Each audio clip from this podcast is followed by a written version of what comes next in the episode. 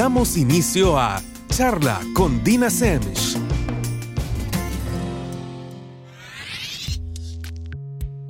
Buenas noches a todos y nuevamente es jueves, así que como ya se nos hizo costumbre, estamos con otra charla con Dina Semch. Para quienes nunca han escuchado el programa o por lo menos no lo han escuchado desde el inicio, mi nombre es Dina Semch y soy psicóloga de adolescentes, adultos y parejas. Además de eso, soy activista por la salud mental, que precisamente implica hacer uso de espacios como el que hoy nos da Radio Láser Inglés para hablar de diferentes temas que tienen muchísima relación con nuestra salud mental. En este caso, recuerden que no es mi objetivo venderles mis verdades, convencerlos de algo, lavarles el cerebro. Es simple sencillamente poner información sobre la mesa para que de repente ciertos conceptos o ciertos puntos de vista los podamos un poquito replantear, podamos todos aprender algo de esto. Y recuerden que esto de aprender implica precisamente ser capaces de tomar en cuenta información que no necesariamente va de la mano con lo que nosotros pensamos o como vemos nuestra realidad y en base a eso descartar que, lo que no nos sirve y tomar lo que nos sirve, tropicalizarlo. Lo peor que puede pasar es que todos aprendamos algo y que nuestros puntos de vista ni siquiera se hayan cuestionado, sino que precisamente salgan fortalecidos. En este caso lo hago desde mi punto de partida, que es la psicología, no porque sea el único, sino simple y sencillamente porque es el mío. Ahora, ¿de qué vamos a hablar el día de hoy? Vamos a hablar de cuentos para su salud mental la continuación. Esto me pareció una de las mejores maneras de terminar octubre, que recuerden que octubre es el mes de la salud mental. Y yo creo que los cuentos son una herramienta fantástica. Además, les voy a contar algo bien personal. Desde que tengo uso de razón, me encantaban los cuentos. Es más, aprendí a leer libros, libros tal cual, porque resulta que en mi casa no había, bueno, en casa de mi papá no había muchos libros de cuentos precisamente cuando me dejaron de contar cuentos. En ese momento me como les mencionaba, por enterada, que no, no había muchos libros de cuentos, que eran más libros sobre mitología, pero que tenían estos dibujos fantásticos y esta letra grande. Así que lo lograba como sea y a todo costo. Pero eh, realmente desde entonces tengo como toda esta situación con los cuentos y fíjense que realmente los cuentos son una de las herramientas que utilizamos muchísimo en psicología. ¿Por qué? Porque de repente los cuentos son un método que nos hace reflexionar sobre ciertas cosas, que utiliza las metáforas, que hace que tal vez nos saltemos tanto ante ciertas cosas, ante eh, ciertos estímulos, ciertas palabras, ciertos términos, ciertas situaciones que de repente nos tomamos bien personal y que hacen que todo se vaya al traste. Y entonces ya no pongamos atención y de repente también hace que sea más fácil recordar el aprendizaje. De repente recordamos algún elemento de un cuento y recordamos todo lo que implicaba. Así que precisamente hoy vamos a hablar de cuentos para su salud mental. La continuación, ¿por qué? Porque hay un programa anterior con algunos cuentos en esto. Me encantaría que, que pudiera, no sé, contarles todos, pero Realmente me he quedado con mis favoritos, con eh, los que de alguna manera me parecen a mí que, que son fantásticos. Tal vez no son los más cortos, pero sí son muy, muy buenos o a mí me gustan mucho. Así que les comparto hoy.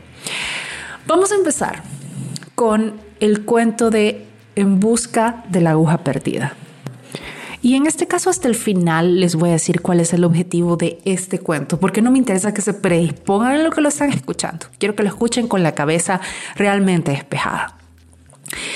Este cuento, el cuento de En busca de la aguja perdida, dice, una tarde, en un pueblo pequeño, donde todos se conocían, un grupo de jóvenes vio a la anciana Rabilla, buscando desesperadamente algo en el jardín frente a su choza. Todos se acercaron a la pobre anciana para ver si la podían ayudar. Rabilla, ¿qué le pasa? ¿Qué ha perdido? ¿Le podemos ayudar? le preguntaron. La anciana con tono triste contestó, perdí mi aguja de oro. Al oírla, los jóvenes se pusieron a buscar, pero de repente uno de los jóvenes dijo, Rabía, el jardín es muy extenso y, por ende, la aguja es muy pequeña. Además, pronto anochecerá. Rabía, ¿qué podemos hacer para encontrar esa aguja lo más pronto posible? ¿Puede decirnos más o menos por dónde se le cayó y así poder centrarnos en esa zona?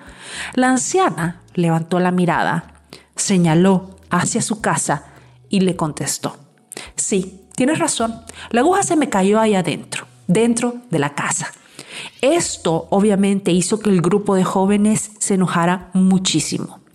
Y le dijeron, Rabía, te has vuelto loca.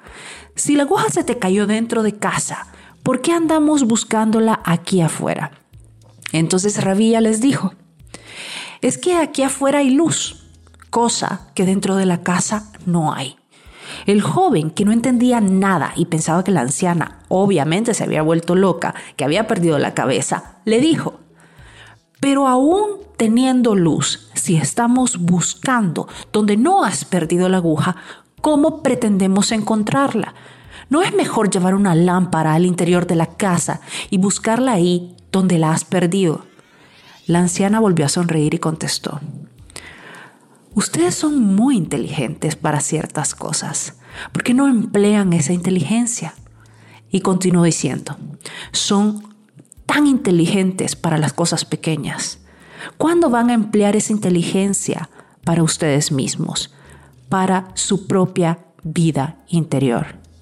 Miles de veces los he visto a todos ustedes buscando desesperadamente afuera, buscando aquello que se les ha perdido en su interior.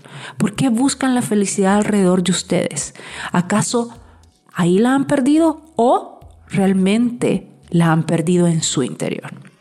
Precisamente este cuento nos habla de qué tan frecuente es que en nuestra vida estamos tan metidos de cabeza en buscar fuera de nosotros mismos las cosas que deberíamos buscar desde adentro, nuestra felicidad, nuestro bienestar, nuestra salud mental. Hacemos que de repente dependan o hasta responsabilizamos a terceros por ellas y se nos olvida hacer todo el proceso de buscar adentro, muchas veces que implica enfrentarnos a nosotros mismos. Y es precisamente el saber que todos estos elementos nosotros somos capaces de generarlo a pesar de que la gente que llega a nuestra vida le suma, pero no la provee, que son cosas totalmente distintas. Lo que también nos hace capaz de mantener esa felicidad y ese equilibrio de manera permanente, sin depender de las circunstancias. Ahora, el siguiente cuento. El siguiente cuento es bastante corto, pero creo que pone muy en perspectiva qué pasa con nuestra incapacidad, sobre todo actual, de vivir en el presente. Y precisamente el cuento se llama Vivir el presente. Un hombre se le acercó a un sabio anciano y le dijo, me han dicho que tú eres sabio. Por favor, dime qué cosas puede hacer un sabio que no están al alcance de las demás personas. El anciano le contestó, cuando como, simplemente como. Duermo cuando estoy durmiendo. Y cuando hablo contigo, solo hablo contigo. Pero eso también lo puedo hacer yo. Y no por eso soy sabio, le contestó el hombre sorprendido. Yo no lo creo así, le replicó el anciano. Pues cuando duermes, recuerdas los problemas que tuviste durante el día o imaginas los que podrás tener al levantarte. Cuando comes, estás planeando lo que vas a hacer más tarde. Y mientras hablas conmigo, piensas en qué vas a preguntarme o cómo vas a responderme antes de que yo termine de hablar. El secreto es estar consciente de lo que hacemos en el momento presente y así disfrutar cada minuto del milagro de la vida. Parece algo tan sencillo, pero yo diría que en nuestra época esto se ha vuelto todo un don, porque tenemos la mala costumbre, el mal hábito de constantemente estar pensando en el futuro. Llegamos y pedimos una entrada en un restaurante, inmediatamente estamos pensando, ¿qué vamos a pedir de plato fuerte? Y cuando nos llevan el plato fuerte, inmediatamente estamos pensando, ¿qué vamos a pedir de postre? Y cuando estamos comiendo el postre, inmediatamente estamos pensando si nos excedimos en nuestro requerimiento calórico del día. Y así todo el tiempo. No somos capaces de mover nuestra atención y plantearla en una sola cosa. Nos quedamos dando vueltas por todos lados y eso hace que no solo pretendamos querer manejar el futuro, que todavía no está ocurriendo, sino que perdemos la capacidad de poner atención y de encargarnos del presente, que es exactamente el lugar desde donde se fabrica nuestro futuro, desde donde tenemos control sobre nuestro futuro. Pero bueno, les sigo contando más cuentos para su salud mental. Cuando regresemos en el segundo bloque de charla con Dina Semch. Continuamos con el programa de hoy. ¿De qué estamos hablando? Precisamente estamos hablando de cuentos para su salud mental a continuación. Ya les conté dos, uno sobre vivir el presente y el otro sobre la importancia de buscar en nuestro interior. En el primer bloque, para quienes se lo perdieron, les decía que los cuentos son una herramienta fantástica en psicología. ¿Por qué? Porque nos permiten de repente tocar ciertos temas sin que al escucharlo nos pongamos a la defensiva, sin que nos los tomemos personal. Y de repente las metáforas nos hacen reflexionar desde puntos o desde esquinas de la habitación que no habíamos tenido la capacidad de visitar. Esto hace que seamos más efectivos, que nuestro cerebro de repente logre bajar el volumen y pueda concentrarse en cuál es el, punto, el objetivo o el aprendizaje en estos cuentos. Además, es mucho más fácil también recordarlo. De repente recordamos ciertos puntos del cuento y es fantástico como el aprendizaje nos golpea en nuestra cabeza sin necesidad de recordar absolutamente todo el cuento. Eh, ¿De qué vamos a hablar en los siguientes dos cuentos? Miren, estos dos cuentos que vienen a continuación me gustan muchísimo. El primero es Todos tenemos grietas, que es un cuento tradicional de la India. Y bueno, voy a continuación y al final eh, les digo cuál es el punto. Un hombre cargador de agua de India tenía dos grandes vasijas que colgaban de los extremos de un palo y que llevaba encima de los hombros. Una de las vasijas tenía varias grietas, mientras que la otra era perfecta y conservaba toda el agua al final del largo camino a pie desde el arroyo hasta la casa de su patrón. En cambio, cuando llegaba, la vasija rota solo tenía la mitad del agua. Durante dos años completos, esto fue así diariamente. Desde luego, la vasija perfecta estaba muy orgullosa de sus logros, pues se sabía perfecta para los fines para los que fue creada. Pero la pobre vasija agrietada estaba muy avergonzada de su propia imperfección y se sentía miserable, porque solo podía hacer la mitad de todo lo que se suponía que era su obligación. Después de dos años, la vasija quebrada le habló al aguatero. Estoy avergonzada y me quiero disculpar contigo, porque debido a mis grietas solo puedes entregar la mitad de mi carga y solo obtienes la mitad del valor que deberías recibir. El aguatero le dijo compasivamente, cuando regresemos a la casa, quiero que notes las bellísimas flores que crecen a lo largo del camino. Así lo hizo la tinaja. Y en efecto, vio muchísimas flores a lo largo del trayecto. Sin embargo, se sintió apenada porque solo quedaba dentro la mitad del agua que debía llevar. El aguatero le dijo entonces, ¿Te diste cuenta de que las flores solo crecen en tu lado del camino? Siempre he sabido de tus grietas y quise sacar el lado positivo de ello. Sembré semillas de flores a lo largo del camino por donde tú vas y todos los días las has regado por dos años y yo he podido recoger estas flores. Si no fueras exactamente como eres, con todo y tus defectos, no hubiera sido posible crear esta belleza. Este cuento es un magnífico ejemplo de cómo cada uno de nosotros tenemos diferentes grietas. A medida pasa el tiempo, a medida pasamos diferentes experiencias, tenemos que atravesar por X cantidad de situaciones.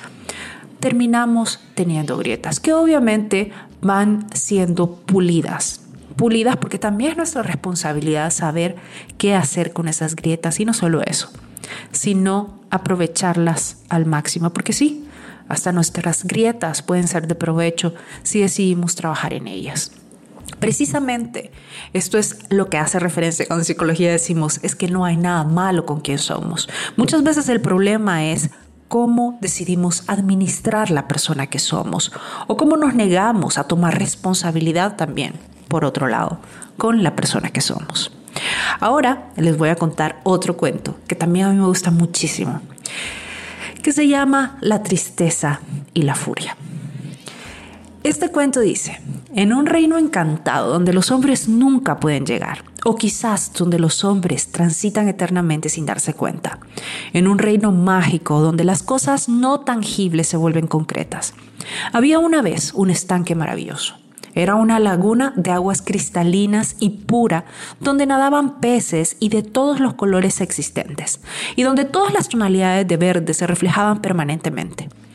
Hasta ese estanque mágico y transparente se acercaron a bañarse, haciéndose mutua compañía, la tristeza y la furia. Las dos se quitaron sus vestimentas y desnudas las dos entraron al estanque.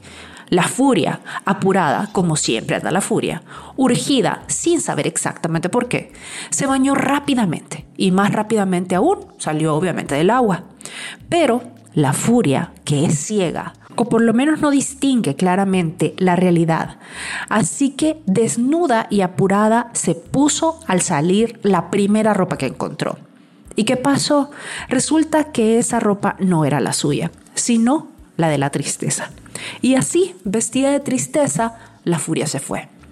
Muy calma y muy serena, dispuesta como siempre a quedarse en el lugar donde está, la tristeza terminó con su baño y sin ningún apuro, o mejor dicho, sin conciencia de paso del tiempo, con pereza y lentamente salió del estanque. En la orilla se encontró con que su ropa ya no estaba. Como todos sabemos, si hay algo que la tristeza no le gusta, es quedar al desnudo. Así que se puso la única ropa que había junto al estanque, la ropa de la furia. Cuentan que desde entonces, muchas veces, uno se encuentra con la furia ciega, cruel, terrible y enfadada. Pero si nos damos el tiempo de mirar bien, encontramos que esta furia que vemos es solo un disfraz y que detrás del disfraz de la furia en realidad está escondida la tristeza. Yo creo que este es un cuento fantástico sobre las emociones.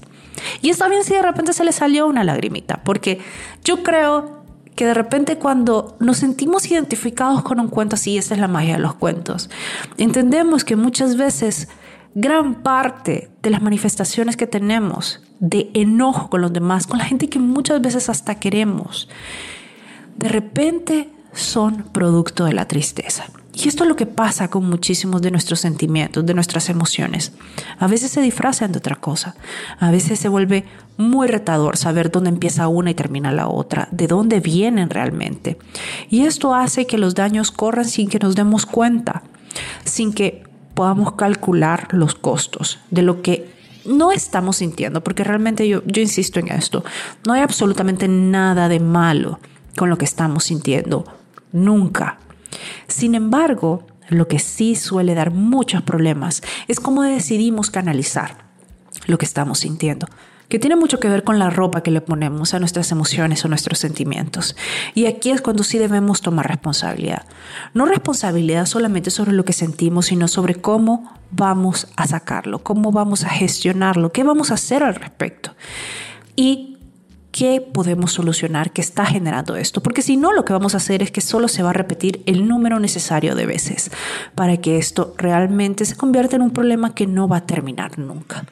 Y esto es estar agujereando constantemente nuestras relaciones. Terminan como que son una pared picada, una pared picada que hay un momento donde ya no importa qué tanto queramos conservar, está demasiado dañada para seguir de pie.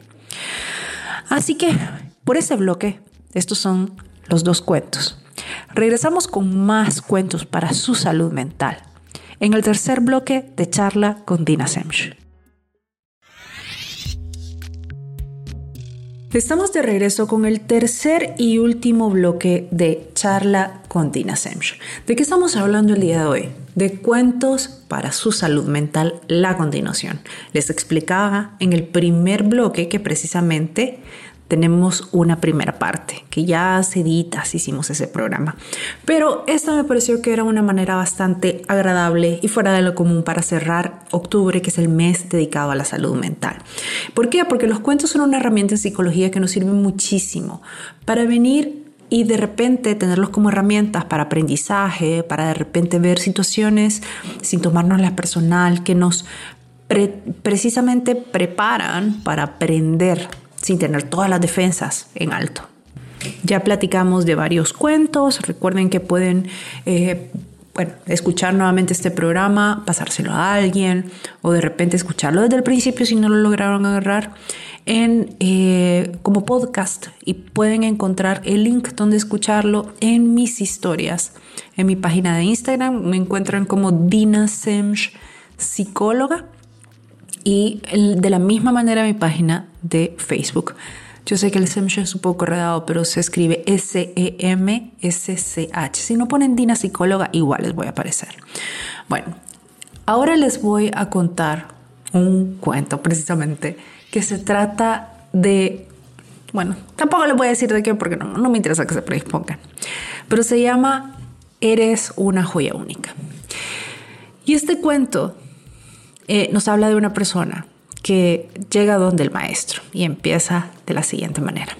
Vengo maestro porque me siento tan poca cosa que no tengo fuerzas para hacer nada. Me dicen que no sirvo, que no hago nada bien, que soy torpe y bastante tonto. ¿Cómo puedo mejorar? ¿Qué puedo hacer para que me valoren más? El maestro sin mirarlo le dijo, Cuánto lo siento muchacho, no puedo ayudarte, debo resolver primero mi propio problema. Quizás después.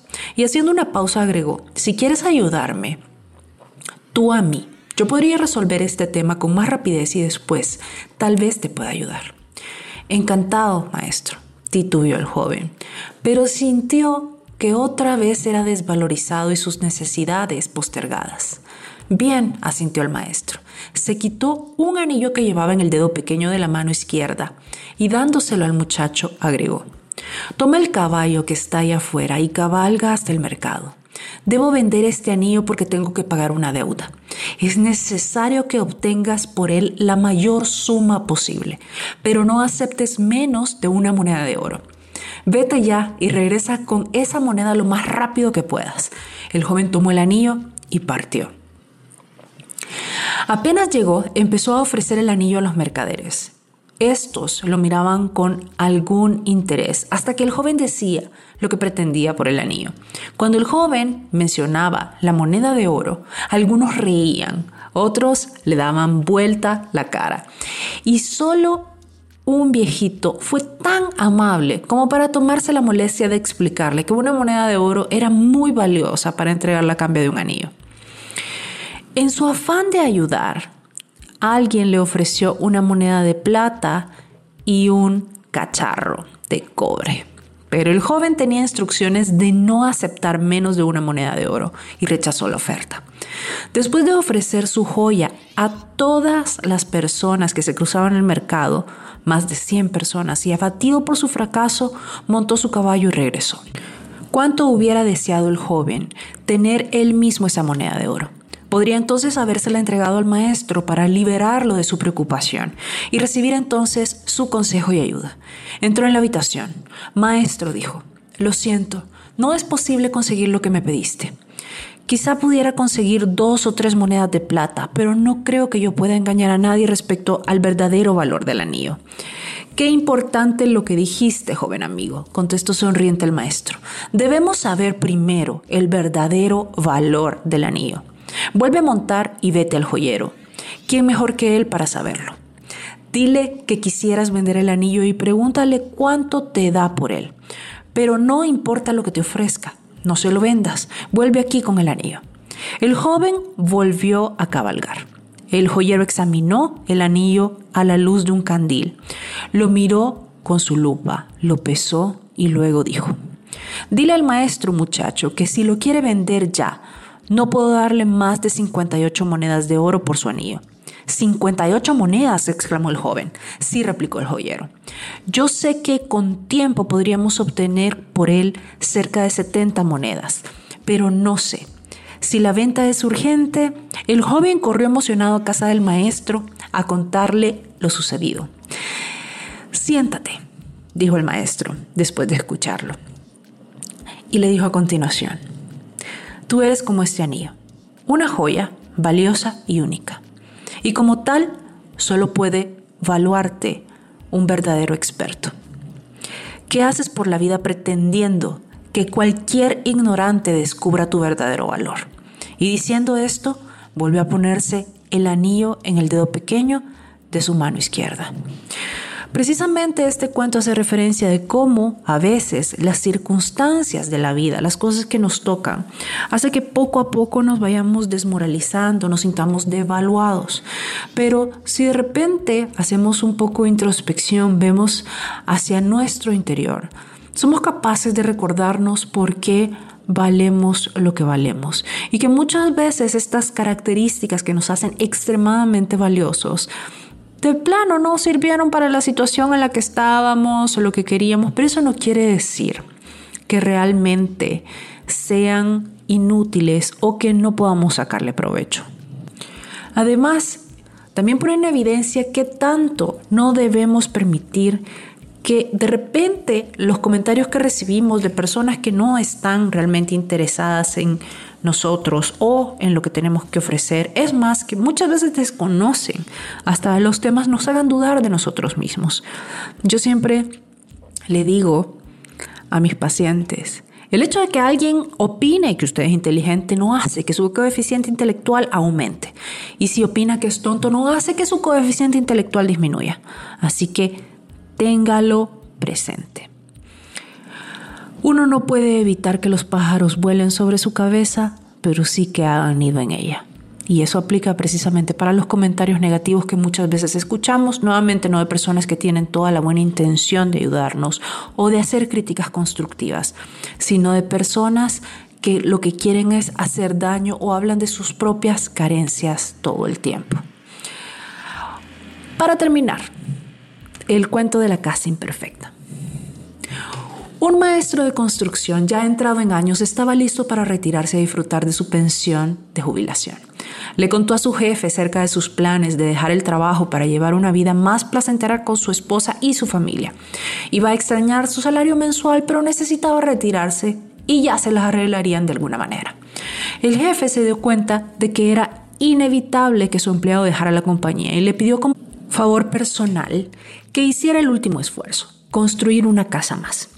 El hombre accedió y comenzó su trabajo, pero se veía a las claras que no estaba poniendo el corazón en lo que hacía.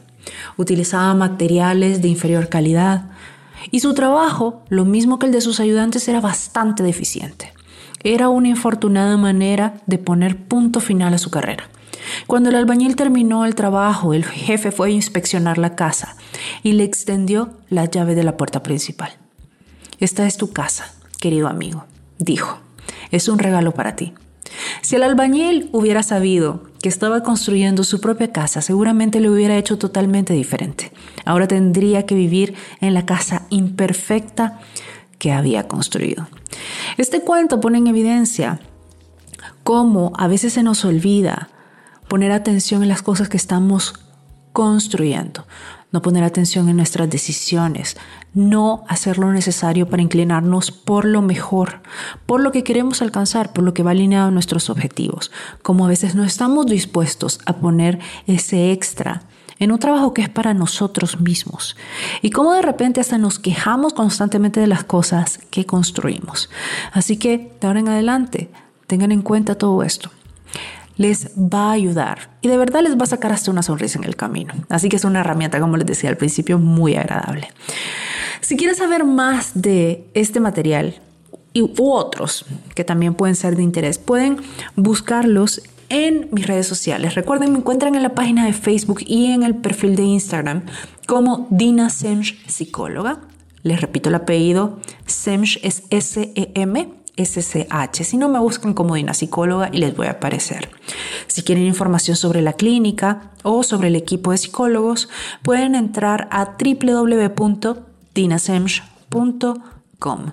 Si por otro lado quieren información sobre citas o sobre la clínica, pueden escribir por WhatsApp al 74819977. Se los repito, 74819977. Esto ha sido todo por el programa de hoy. Nos escuchamos el próximo jueves en otra charla más con Dina Semch. Hasta entonces. Los jueves a las 8 pm en Radio Láser Inglés 92.9 FM ahora son de charla. Mi nombre es Dina Semch, soy psicóloga y activista por la salud mental. Los invito a que cada semana hablemos sobre diversos temas y en cada uno de ellos de cómo la psicología nos sirve como manual de instrucciones y caja de herramientas para tener la vida que queríamos cuando fuéramos grandes. Los espero.